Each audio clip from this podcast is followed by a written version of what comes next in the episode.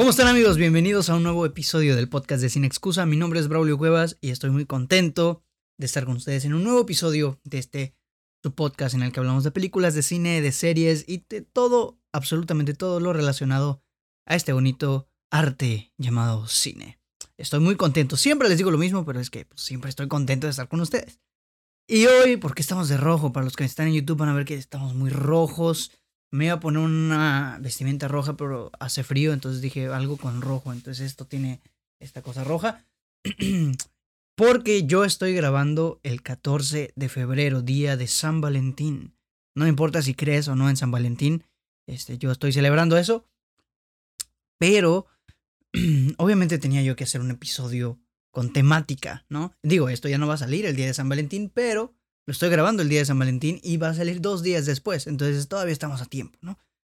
Y hoy vamos a hablar de algo que me parece bien interesante, como ya puedes leer en el título, el mito del amor romántico en el cine. Cómo el cine nos ha introducido a nuestra cabeza el mito tan famoso y popular del amor romántico. Eso es de lo que vamos a platicar el día de hoy.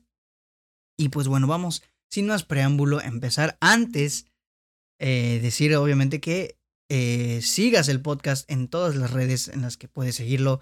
Spotify, Apple Podcast, Google Podcast, Anchor, YouTube, Amazon Music. Suscríbete al canal de YouTube. Este, dale like, comenta los videos, síguenos en Instagram, sígueme pues en Instagram, en TikTok, ahí estoy también en TikTok dándole lata a la banda ahí en TikTok, así que sigue las redes de Sin Excusa y pues sigue el canal y el podcast para no perderte de ninguno de los episodios. Le echo muchas ganas, te prometo que por lo menos 10 te van a gustar. Digo, a lo mejor 10 es demasiado, pero bueno, por lo menos uno te va a gustar.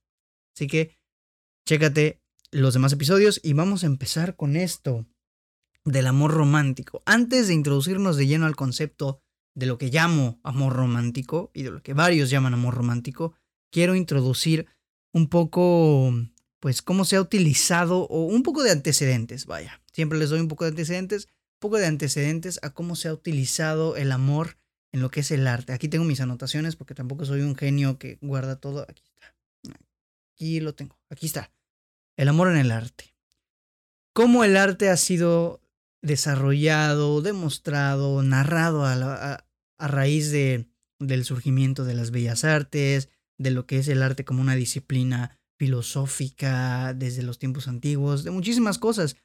¿Y por qué el amor en específico? Este, porque el amor es quizá el tema más recurrente que se ha tocado a lo largo de la historia del arte, eh, desde la perspectiva, vaya, del arte. Eh, ¿Por qué? Porque cada quien tiene una perspectiva y una idea de lo que es el amor.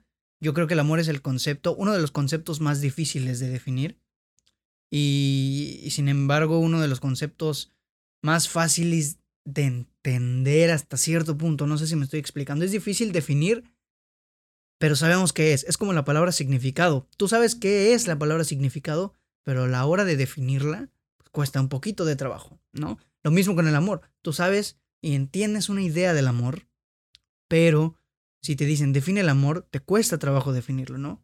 Cada quien tiene una idea y desde ese, y, y a partir de eso eh, damos por sentado que el amor puede representarse de muchas maneras, por lo consiguiente, eh, desde la perspectiva del arte, puede ser representado de diferentes maneras, ¿no? Entonces, es un tema que se ha tratado mucho en el arte hace muchos, muchos años, desde la Grecia antigua con eh, lecturas como Ulises y, y Penélope, como Andrómeda y Perseo, por ejemplo, también. Desde Roma antigua seguimos pasando etapas históricas Roma Antigua con los jóvenes, con las jóvenes, que es otra obra también. Y, ha sido desarrollado de diferentes maneras, desde diferentes perspectivas a lo largo de la historia, ¿no?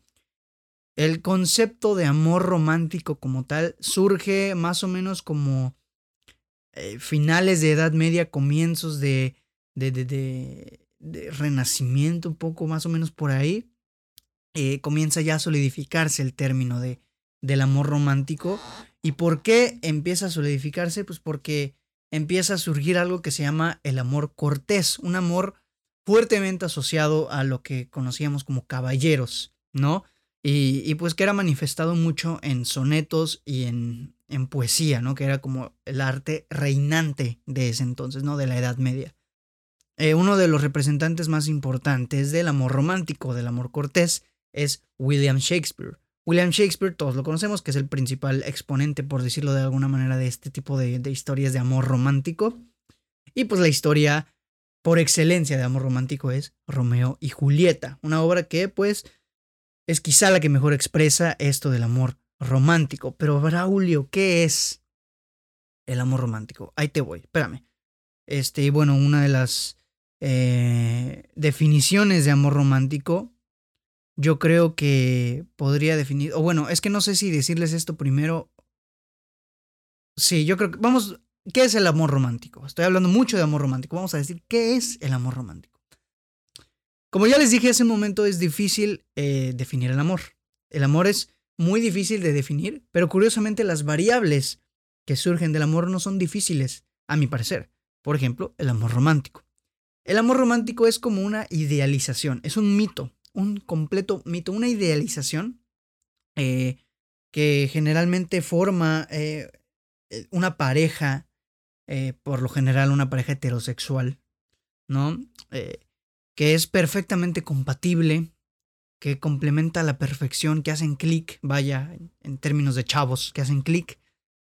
Y, vamos, un amor ideal, un amor ideal, un amor de novela, un amor de, de, de, película, valga la redundancia, o, irónicamente un amor de película, que se ha diseñado a partir de, de una construcción social que tenemos todos eh, y que se ha edificado alrededor de lo que es o lo que debería ser el amor, eh, los roles en una relación, los pasos que hay que seguir para una relación amorosa y pues todo esto que ha llegado a nosotros por medio de algo muy importante, los medios de comunicación. Una de las formas más, no sé, precisas, podemos decir así, de propagar el concepto de amor romántico han sido los medios de comunicación y los medios de comunicación masivos entre ellos la radio, la música, el arte, mm, que es la música, y entre ellos, pues obviamente el cine, que es de lo que vamos a hablar hoy.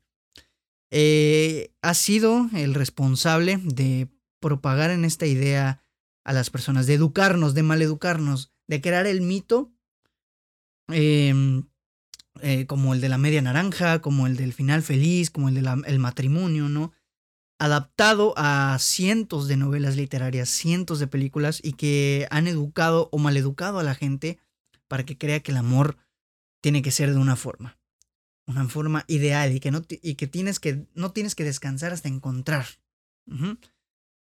Vamos a hablar un poco del amor en el cine. El amor en el cine, como ya los mencioné, como en cualquier arte, es el tema que se ha tocado más desde sus inicios, desde los inicios y el, emergimiento del cine como un arte. Eh, desde que emergió como una expresión artística se ha desarrollado, se han desarrollado historias de amor. Porque, porque el amor es el acto más común entre, entre seres humanos, es el acto más genérico entre, entre los seres humanos. Todos tenemos, todos tendremos relaciones, todos hemos experimentado amor desde diferentes maneras, a diferentes cosas, a diferentes, desde diferentes tipos de lazos. Y pues porque se puede experimentar de mil y una formas.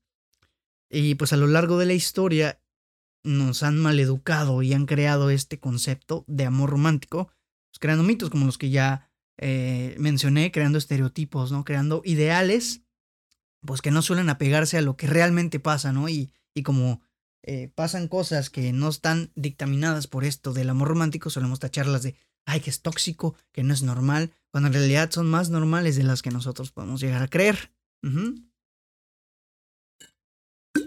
Y es aquí donde llega el problema. El problema es que esta idealización de amor romántico va forjando un esquema, va forjando una, una fórmula, un esquema amoroso, pues aparentemente inapelable, es decir, que no lo puedes romper, que tiene que ser así, así, a huevo, así. El amor tiene que ser así. Te conocen, son así, son así, hacen esto y esto y esto. Así, como una fórmula matemática. Cuando en realidad estamos hablando de una relación íntima humana fuertísima que no puede regirse por una fórmula matemática.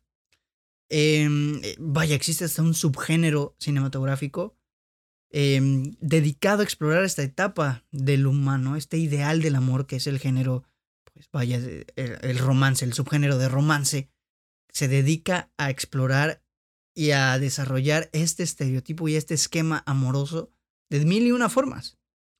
Eh, un ideal que desafortunadamente, que, que, a ver, es bonito, ¿no? Es bonito obviamente estar enamorado y, y, un amor ideal, obviamente, por algo es amor ideal, porque es bonito y es lo que todos deberíamos aspirar, entre comillas, porque es bonito, se siente bonito. Pero desafortunadamente a veces rompe la barrera de la realidad y comienza a regir todas y cada una de las relaciones amorosas, pues desencadenando una serie de mitos eh, que ahora te voy a contar. Vamos a platicar de los mitos que ha generado el cine, los mitos de amor romántico que ha generado el cine. Son, es, bien interesante esto. Déjame checo una alerta que me está saliendo en la computadora que me está poniendo un poco nervioso. Ah, ok, ya la quité. Ahí estamos, venga vamos a hablar de los mitos del amor romántico. ¿Cuáles mitos ha creado? Esta información, hay unas investigaciones bien interesantes sobre, sobre esto, que, creo que se las voy a dejar en la, en la descripción del video de YouTube, para que lo vayan a checar por ahí, que son bien interesantes y desarrollan muy, muy bien todo esto del amor romántico, no solo en el cine, sino en la sociedad en general. Hay una serie de mitos que han eh, forjado las películas, que han desarrollado, pues que la gente se los crea y cree que todo tiene que ser así en la vida real. El primero de ellos es el típico mito de que el amor todo lo puede. ¿no? Esta falacia de, de la omnipotencia del amor. El amor es omnipotente, el amor puede todo, el amor es Dios, puede hacerlo todo el amor. El amor puede superar cualquier tipo de obstáculo, ¿no? Eh, de aquí de viene el surgimiento de que la, la, la, el amor puede cambiarte, ¿no? De que tú por amor cambias, de que cambias por amor, de que los polos opuestos se atraen porque pueden atravesar cualquier cambio, no importa que sean opuestos, siempre y cuando se amen, pueden, pueden estar juntos, aunque haya un bachezote ahí eh, intelectual que, que ponga una barrera en medio de ambos, no el mito de que las clases sociales no reconocen de amor y que amor prohibido murmuran por las calles, este, porque somos de distintas sociedades, amor prohibido, nos dicen todo el mundo, el dinero no importa en ti o en mí en el corazón, yeah, yeah, yeah, wow, wow, wow, todo eso. Eh, todo esto es lo que desencadena el mito este, solo uno de los cuantos que hay sobre que el amor puede superar cualquier obstáculo. Em, el mito del amor verdadero, lo perdona todo, no importa que la hayas cagado 80 mil veces, si la amas de verdad, lucha por ella, si es tuya va a regresar. Si es tuyo, regresará. Y si no, nunca lo fue. El amor va a perdonar y va a aguantar todo. Porque al final de cuentas, para eso es el amor, para aguantar. Cuando en realidad no. Cuando en realidad a todos los que nos debería... O sea, el amor es, es algo que sí existe, obviamente, pero que no tiene por qué ser así de riguroso. No es así de que, de que el amor lo puede todo. No, si no puedes, no puedes y ya está. Eres humano, no eres un robot, no puedes hacer todo. Son humanos, no son robots. Si no compaginan, no compaginan y ya está. Adiós. ¿Duele? Sí. ¿Y por qué duele? Porque nos tenemos esta idea de que, oh, pudimos haber luchado por, por mejorar. el amor lo puede todo. Si de verdad nos amamos, vamos a luchar. Por... No, cállate. Ponte a ver, este, no te pongas a ver películas románticas que te idealicen eso. Este es uno de los mitos y es uno de los más comunes. En realidad todos son comunes, pero este es uno de los más comunes y uno de los más, más, más, más chistosos. Déjenme eh, acomodo aquí el, la barra de audio de Adobe Audition. Ahí lo tenemos. Venga. El siguiente mito, que es igual muy común y muy regular en, en los chavos, ¿no? El mito de la media naranja. El mito de la complementariedad. ¿Qué dice este mito? Que, que existe una persona que te complementa al 100% y que es tu media naranja. Todos hemos escuchado esto de de la media naranja, del soulmate. Que solemos decirlo cuando tienes una pareja con la que tienes muy buena química, te complementan tan bien que tú dices, no puede ser, es, es mi media naranja. Y ojo, con mito no quiere decir que no pase, porque pasa, es real, obviamente es real. Pero el problema de esta idealización es que tú piensas que rigurosamente tiene que ser así no siempre complementas al 100% con tu pareja. Estamos aquí muy psicológicos, ¿no? Muy filosóficos, amorosos. Estamos despechados. no siempre puedes complementar a tu pareja y como ya no complementas tan bien, tú dices, ay no, es que no es mi media naranja, ya va. No, cuando no tiene por qué ser así, somos humanos. Cada humano piensa distinto y cada humano tiene una manera de pensar diferente. Por lo tanto, no pueden ser todos iguales, no pueden ser medias naranjas. ¿Ok? Este mito de que solo hay un amor verdadero en la vida, ¿no?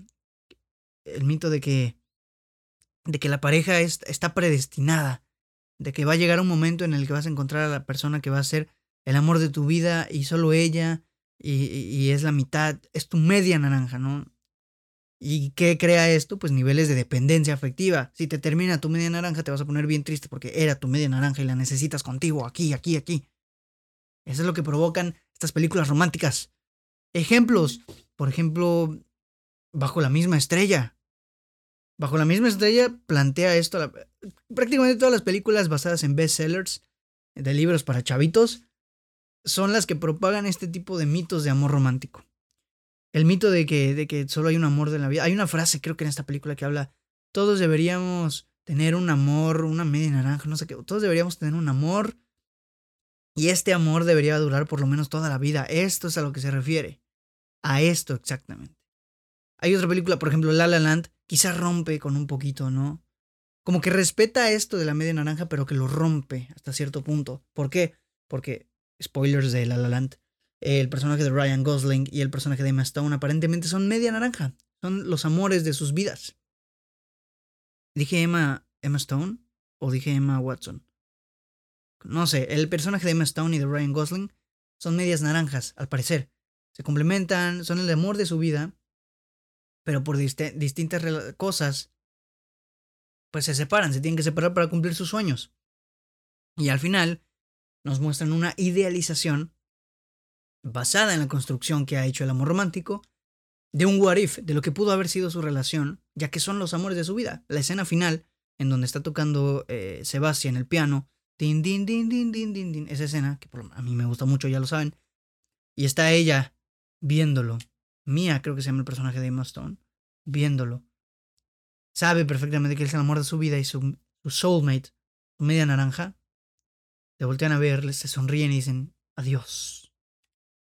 Eso es el mito de la media naranja, el mito de tú eres mi, mi amor ideal, pero al mismo tiempo lo rompe para decir, aunque eres mi media naranja, no podemos estar juntos, ¿no? Y es, y es un poco de lo que desarrolla este mito de la media naranja. Me causa mucho estrés tener uno de los cordones bien largos y el otro más corto que el otro. Ahí está. Eh, y bueno, eso es el mito de la media naranja. Son mitos bien populares. Seguramente ustedes están, ay, sí me ha pasado. A mí me ha pasado, a todos los que hemos tenido relaciones amorosas nos ha pasado. Estoy seguro. Estoy completamente seguro de eso. Vámonos con el siguiente mito. El mito Chan, chan, chan. Ay. Del emparejamiento. ¿Qué es el mito del emparejamiento, Braulio? El mito del emparejamiento coloca a la pareja como el eje central. Todo gira en torno a tu pareja. El mito de la entrega total, ¿no? Te entregas a tu pareja. Y de que el amor es capaz de romper con tu realidad y de desprenderte de tu realidad para entregarte a tu pareja y de que todo tiene que girar en torno a tu pareja. Ejemplo de ellos, uno clarísimo. 50 sombras de Grey. 50 sombras de Grey es esto, el personaje de la chica, eh, la novia de Christian Grey, es... tiene que cambiar ella su manera de ser para adaptarse a Christian, a su pareja, a su aparente amor, a su aparente amor de su vida. Tiene que cambiar su vida, tiene que cambiar sus ideales, tiene que empezar a desprenderse de la que antes era su vida para convertirse en, en la novia, en la pareja de Christian Grey, poniendo como eje central a la relación, cuando en realidad no tiene que ser así, cuando en realidad, pues vaya, una relación en realidad tendría que ser completamente abierta, tú eres tú, yo soy yo, lo único que hacemos es que nos gustamos y somos novios, pero no, eso no tiene que cambiar absolutamente nada, ¿no? Eh, ejemplo, también, por ejemplo, no sé, La Bella y la Bestia, otro ejemplo, ¿no? Que hablamos de, de, que ella tuvo que adaptarse a las maneras de ser, o más bien al revés, él La bestia tuvo que adaptarse a las maneras de ser y de comportarse de la bella para compaginar y hacer clic porque son el amor. Esta película es hasta enfermiza porque se fuerzan los dos a hacer los amores de sus vidas. Están encerrados, obviamente se van a forzar, ¿no? Una, una, completa locura que si nos podemos analizarlo, está bien, bien raro, ¿no? Está bien extraño. Y vámonos con el último, con el último mito, que en realidad engloba bastante, que es el mito de la exclusividad y de la fidelidad. Ay, Braulio, estás diciendo que no tienes que ser fiel. No, no, no, espérate. Yo te voy a decir. Este mito habla un poco sobre de que el amor real acaba en matrimonio con respecto a la exclusividad. Acaba en matrimonio. Te tienes que casar para ser feliz. Tienes que si, si es el amor de tu vida, cásate con él. También desarrolla el mito de los celos, que es todavía más enfermizo, que dice que los celos son igual amor, que el requisito indispensable de un amor real es, eh, son los celos, ¿no? Creo que algo así también se menciona en 50 sombras de Grey. ¿No? También habla de la imposibilidad de volverte a enamorar igual. ¿No? Eh, de que como es exclusivo, ya nunca te vas a volver a enamorar a como te enamoraste de esta persona. Que a ver, pasa en la vida real, sí, porque llega un momento en el que ciertas personas te pegan tanto que te cuesta inclusive pensar que puedes llegar a enamorarte de otra persona de, la misma manera. Pero pasan los años y al final te das cuenta de que realmente es una tontería porque vuelves a enamorarte y vuelves ahora con la persona con la que estás enamorada, decir, uy, quizá no me vuelva a enamorar de otra persona como contigo, o eres la persona de la que más me he enamorado, pasa y se rompe. No es algo, no es una ley, ¿sabes? Eh, a esto se refiere con la imposibilidad de volverse a enamorar. Que si es el amor de tu vida, es el amor de tu vida. Solo vas a tener un amor de tu vida. Cuando en realidad, pues tienes varios amores de tu vida. Tienes amores en la vida y cada momento de tu vida. Entonces, es una cosa bastante estúpida, ¿no? Y además desarrolla esta creencia de que pues todos los deseos amorosos y hasta sexuales van a ser satisfechos por únicamente tu verdadero amor. ¿No? También lo vemos en 50 sombras de Grey. Y es hasta enfermizo todo esto porque si es como, híjole, mano. Híjole, no, no, no, no. O sea, es que estamos hablando de amor ideal, ¿sabes? Y aparte, ni siquiera tan ideal porque está enfermizo esto de que los celos, no sé qué. Obviamente te lo pintan todo de color de rosa en estas películas. Y, y eso es a lo que voy. El cine ha educado a todas las personas, o a la gran mayoría, a amar. El cine ha establecido este esquema de amor romántico en el que pues prácticamente todos estamos inmersos y todos creemos que nuestros amores tienen que ser como en las películas. Que las películas dictaminan cómo tenemos que amar, cómo tenemos que forjar una relación, cómo tenemos que relacionarnos con las personas, cómo tenemos que incluso ligar con las personas con las que queremos estar. Cuando en realidad la, la diferencia entre la realidad y, y la ficción es abismal. Los procesos naturales de enamoramiento del ser humano son completamente distintos a lo que vemos en las películas. Están basados en, y por eso en la vida real han traspasado la barrera de la realidad y han pasado a dictaminar cómo se debe, en teoría, eh, cómo debe en teoría funcionar el amor. Porque tiene mucha relación, pero en realidad hay muchos procesos internos en una relación amorosa que no se no están tan normalizados, que deberían estar más normalizados.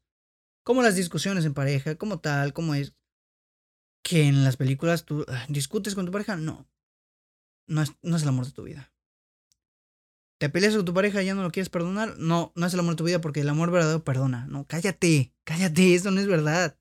Todo es, todo es magia y color de rosa. Y pues en realidad la vida no es así. Y bueno, terminamos con los mitos, pero no hemos acabado, gente, no hemos acabado. Porque ahora les voy a compartir, estoy buscando la lista, aquí la tengo. Les armé una lista de unas películas que puedes ver y que rompen con los mitos del amor real, del amor romántico, más bien. Que rompen con estos mitos, que los desarrollan, pero que hasta cierto punto los rompen, ¿no? Los, rompen estos, para, estos paradigmas que varias películas se han puesto y se han preocupado por desarrollar, ¿no? La primera de ellas, The Lobster o La Langosta, una película de Yorgos Lantimos, que es una distopía en, en la que en una ciudad solo pueden haber personas con pareja. Todos los individuos tienen cabida en esta ciudad solo si tienen una pareja. Y los que no tienen, los solteros, tienen que encontrar una pareja, o si no van a pasar el resto de sus vidas siendo un animal. El que ellos escojan, es una ficción, el que ellos escojan siendo un animal. ¿Qué desarrolla esto? La forzosa idea de que tienes que estar con alguien. Es una reflexión muy, muy densa. Está increíble esa película. Yo la iba a ver ayer, no me dio tiempo. Está increíble. Se me cayó el bote, amigos. Ay, esa. Se me cayó mi bote. Pero les decía que está increíble esta película porque es una reflexión muy, muy densa sobre la presión social de, de, que tienes que tener una pareja, ¿no? Y de, de, que tienes que rechazar en, todo momento la soledad, de que el estar bien contigo y el, acompañarte a ti mismo no es el ideal y el ideal es que tengas alguien con el que estar y, alguien que te acompañe, tu media naranja, ¿no? Y esta película desarrolla muy bien esto de, de, forzar el amor, de forzar las relaciones, ¿no? Y a su vez rompe con esos paradigmas de, de cómo se desarrolla eh, el amor romántico. Esa es una. Ahí te va la otra, Hair. Hair. Hair es una película que nos habla de eh, un tipo, una persona, interpretado por Joaquin Phoenix, que se enamora de su... Más bien, que instala un sistema operativo y que se enamora de él. Es un sistema operativo muy inteligente, muy avanzado, y él entabla una relación amorosa con ella. ¿No? Una cosa bien extraña, pero la película está impresionante también. Y esta película rompe con el estereotipo de enamorarse de un ente como carnificado, ¿sabes? Un ente hecho humano, un humano, ¿no? Digo, si está enfermo enamorarte de Siri, pero rompe con el mito de, que el amor únicamente puede colocarse de humano a humano y no sé, yo puedo sentir mucho amor por mi bote de agua. Yo puedo sentir mucho amor por un perro, ¿no? Que hay diferentes tipos de amor. Que el amor traspasa la barrera de la carnificación. Y, y es bien interesante porque nos desarrolla mucho esta idea de que el amor pues traspasa barreras, de que la soledad de repente desarrolla ciertas conductas amorosas bastante extrañas, ¿no? De que hay enormes cargas emocionales en, eh, en docentes que son Joaquin Phoenix y su teléfono, que nunca van a estar juntos, nunca los vemos juntos, pero que hay una carga emocional bastante fuerte en ellos dos, ¿no? Y es esta idea, ¿no? Rompe con esta idea del ideal amoroso, ¿no? De, de, tu pareja ideal. Es una película bastante triste al final, pero vale mucho la pena, está increíble la película, a mí me fascina. Y pues eso es Her. También tenemos Lost in Translation, Translation, Lost in Translation de Sofía Coppola. Sofía Coppola, la hija de Francis Ford Coppola, que es una película que nos habla de una chica que está en Tokio y un artista, si no me equivoco, que también está en Tokio y que tienen un amorío bastante fugaz en, en, sus vida, en su vida en Tokio, ¿no? Y esto rompe con el estereotipo de la exclusividad, porque en la película eh, los dos se sienten solos tenían pareja y se sienten solos y este se conocen y desarrollan un romance fugaz, pero un romance y rompe con el estereotipo este de la estereo, de la eh, que les dije exclusividad, de que solo perteneces a una persona y de que el amor de tu vida va a ser uno, ¿no? ¿Por qué? Porque al final de cuentas ellos hasta cierto punto son el amor de sus vidas en ese preciso momento, pero llega un punto en el que spoiler terminan se tienen que ir los dos y terminan, ya no se van a volver a ver jamás. Y ya no se pertenecen, ya no son el amor de sus vidas, van a tener en un futuro otros amores de sus vidas. Y así pasa. Ajá. Rompe con ese estereotipo de que el amor tiene que ser solo con una persona, porque ellos están juntos, pero en algún momento van a terminar y van a estar con otras personas. Y, y pues así funciona este, este pedo, ¿no? También tengo In the Mood for Love. In the Mood for Love es una película muy bella del director eh, hongkonés Wong Kar Wai. In the Mood for Love nos habla eh, sobre el mito de, de los amores platónicos, el mito del matrimonio también, ¿no? Porque es una película que habla de dos vecinos que forjan una amistad porque ambos sienten una lejanía bastante severa con, con, sus, con sus parejas, con sus esposos, ¿no? Y pues habla mucho sobre cómo no están felices en su matrimonio, rompiendo con el mito de que el amor real termina en matrimonio. Cosa que lo vemos en la realidad. Tu vecino te va a divorciar en cinco años seguramente porque su matrimonio no va a funcionar. ¿Cuántos matrimonios no vemos que terminan al año, al medio año? No, no, son, no, es, no es un ideal tan, tan, tan fiel. Hay, no, hay excepciones, sí las hay que se casan y duran toda la vida casados, pero cada vez menos, ¿sabes? Y esta película desarrolla esto estoy casado, estoy casada, pero no estoy feliz. Es una película muy bella, a mí me encanta esta película, es, muy, muy bonita visualmente hablando, es Wonka White, tiene un estilazo. Es muy bonita, es muy elegante, muy sensual, muy erótica, hasta es un erotismo muy sutil. Y, desarrolla mucho esta idea del matrimonio y de que no estás feliz con tu matrimonio. De hecho, Wonka White tiene una trilogía eh, que es In the Mood for Love, Mil, 1046 y Days of Being Wild, si no me equivoco, son esas tres, en las que desarrolla mucho esto del amor y rompe con varios estereotipos del amor. Ya he hablado de ella en, en, el podcast, si no me equivoco, de esa trilogía. No es una trilogía de historias continuas, es una trilogía de, de, diferentes películas, pero se le considera una trilogía porque eh, hablan de temas bastante similares que tienen cierta conexión. Entonces, eh, In the Mood for Love es quizá la que ejemplifica mejor esto del mito del, de, de los amores platónicos, del matrimonio y del amor romántico que deben culminar en boda, ¿no? Y bueno, la última película, que es una recomendación latinoamericana, es una película chilena que se llama Gloria. Una película chilena sobre una mujer mayor que tiene que, o que quiere encontrar a su verdadero amor tras separarse de su fatídico amor. Oye, Braulio, no que no hay verdadero amor, no que no hay no sé qué. De eso va la película. Tuvo un fatídico eh, amor, un amor que no resultó bien, está divorciada y, quiere encontrar su verdadero amor. Entonces esta película lo que va a intentar hacer es enseñarle y enseñarnos, enseñarle a la protagonista y enseñarnos a nosotros que no existe un verdadero amor. Simplemente existen amores que, que hasta cierto punto vamos a encontrarnos en nuestras vidas, que van a ser los amores de nuestros momentos, de esos momentos en específico, que nos vayan a ayudar en esos momentos Los amores concuerdan con el momento en el que estás viviendo, ¿no? Y esta película va a desarrollar esta idea de esta mujer que quiere encontrar el amor real después de que el que ella pensaba que era el amor real no era el amor real. Es una idea bastante ingeniosa, bastante bonita, eh, y una película que a mí en lo particular me gusta bastante, que no todo, no es muy conocida. La vi hace como seis meses, no, menos, digo más. Hace bastante tiempo la vi. Pero sí me acuerdo que desarrolla muy bien esta idea de que, pues, eh, no existe como tal el amor de tu vida. No, no hay como tal amor de, un solo amor de, de tu vida, ¿no? Y desarrolla esta idea muy, muy, pero que muy bien. Y pues bueno amigos, ya cumplimos con, con la media de tiempo de los, episodios. Ya saben que a mí no me gusta hacerlos demasiado largos porque luego no les escuchan perros.